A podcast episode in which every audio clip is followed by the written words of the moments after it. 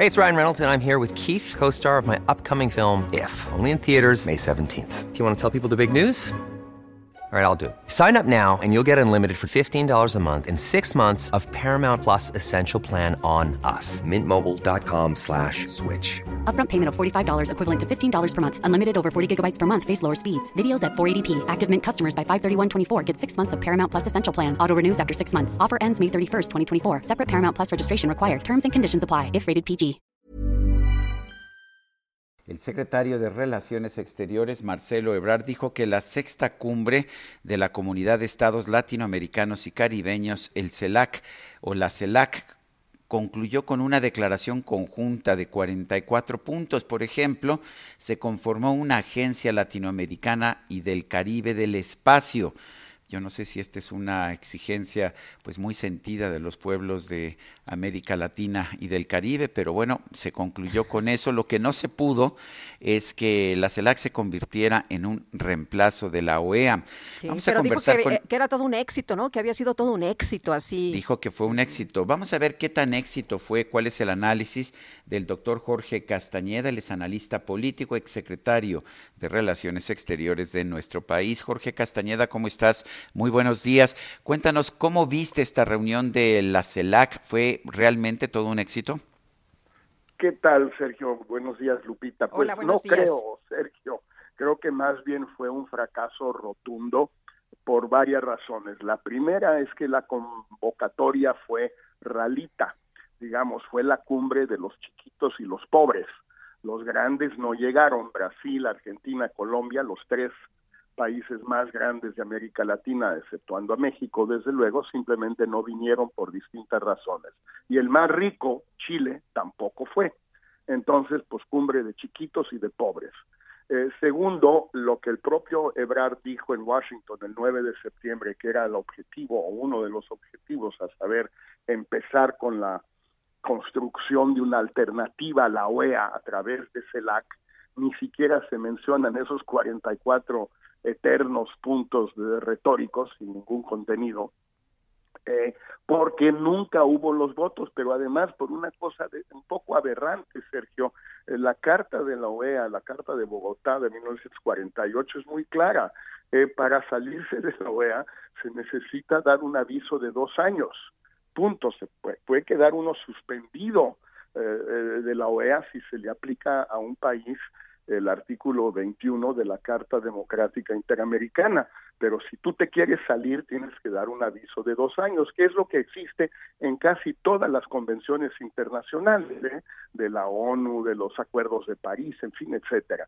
Nunca iba a ser posible eso, no había la menor posibilidad de que eso sucediera. Me extrañó que comentaristas normalmente muy sagaces, muy bien informados como eh, Salvador García Soto haya pensado que esto era viable o también los jóvenes de la política online que decidieron que iban a sacar al Magro, a Luis Almagro, el secretario general de la OEA. No había ninguna posibilidad de que eso sucediera eh, y por, por supuesto ninguna de las dos cosas sucedieron. Entonces también en este sentido eh, fue eh, un fracaso, fracaso de convocatoria, fracaso de los dos disque objetivos que había. Y por último, Sergio, también esta cosa chistosa, un poco, pues, no sé, entre ingenua, quiere el presidente López Obrador crear una unión americana como una Unión Europea, es decir, una organización esencialmente económica. La Unión Europea es bien sabido, Sergio, que sucede a la Comunidad Económica Europea, que a su vez sucede al Mercado Común Europeo del Tratado de Roma de 1958, es una organización básicamente de libre comercio, de libre circulación de bienes, servicios y capital de trabajo en, dentro de sus fronteras. presidente López Obrador quiere hacer eso con Estados Unidos y Canadá y América Latina, lo dijo. Muy bien. Eso es lo que propuso el presidente Clinton en 1994 en Miami en la cumbre de las Américas y que volvió a proponer Bush en la cumbre de Quebec en 2001. Es lo que se llegó a llamar el ALCA, la Asociación de Libre Comercio de las Américas, que fue combatido a muerte por Hugo Chávez, por Lula y por Néstor Kirchner hasta que finalmente la tumbaron en la cumbre de las Américas de Mar del Plata en Argentina en 2005. Se puede estar a favor del ALCA o en contra. Las dos posiciones tenían sentido. un poco aberrante es que López Obrador quiera rehacer el ALCA sin saber ni siquiera que ya se intentó y ya fracasó.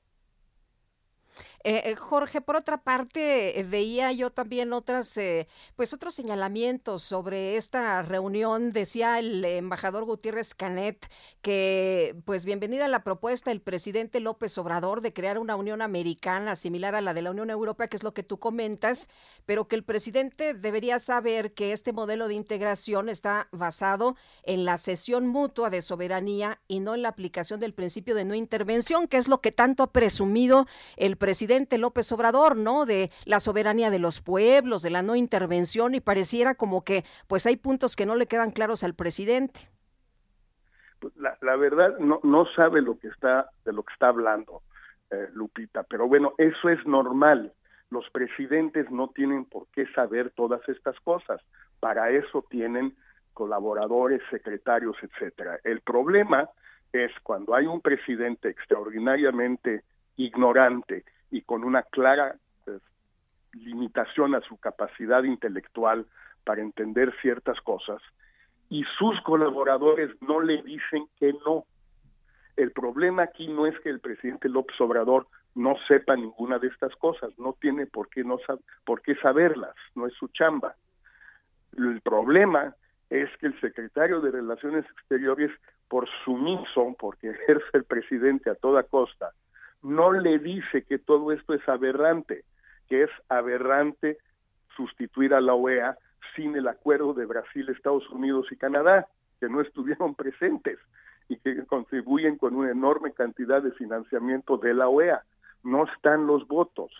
Eh, no le dice que no hay manera de sacar al magro. Puede ser detestable para el secretario de Relaciones o para otra gente, Luis Almagro, pero no hay manera de sacarlo porque fue electo ellos trataron de ganarle y perdieron. No le dice que la Unión Europea es otra cosa, en efecto, basado en sesión de soberanía, es un mercado común, tiene un arancel externo común, tiene instituciones muy sólidas, algunos dicen que burocráticas, excesivas, etcétera, en Bruselas, en fin, tiene una historia de ella, eh, pues, eh, más de 60 años. El problema no es que López Obrador no entienda nada de esto, es lo de menos. El problema es que tiene un secretario de Relaciones que no se lo dice, que se somete sistemáticamente a todas las ocurrencias que se, se le ocurren al presidente. Eh, Jorge, ¿qué te parece el que pues hayan estado aquí en México tanto Nicolás Maduro como Miguel Díaz Canel, como un representante del gobierno de Nicaragua? Eh, ¿Le quita lustre a lo que fue la reunión de la CELAC o, refleja la apertura que tiene México, incluso ante gobiernos no democráticos?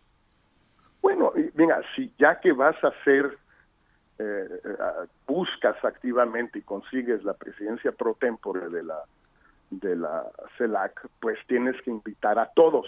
Es lo que pasa también cuando quieres ser sede de una organización, de una asamblea de la OEA o de la ONU, etcétera. Pues eso, eso sí sucede, ¿no?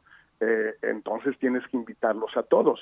Lo que no se entiende es por qué había que invitar a Díaz Canel a ser el orador y el primer orador en la historia extranjero en el desfile de la independencia el 16 de septiembre.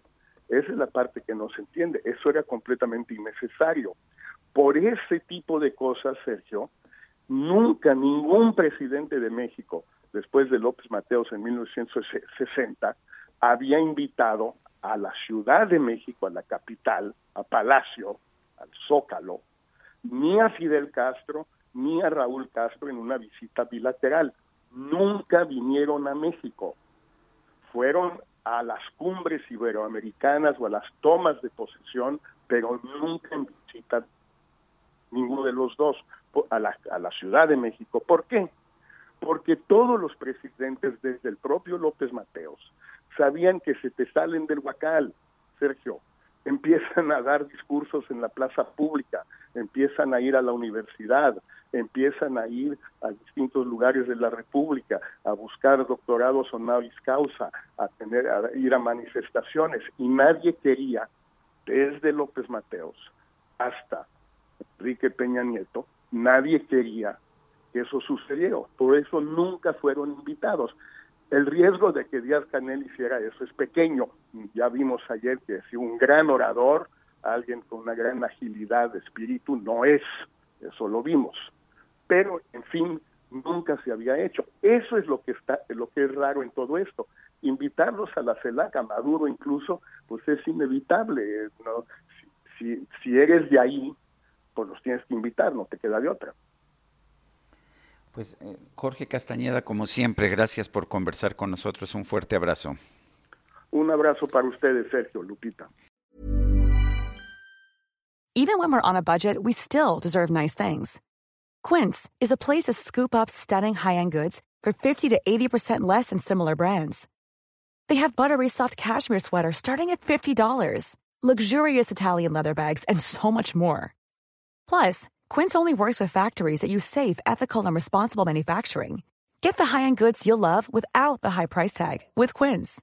Go to quince.com/style for free shipping and 365-day returns.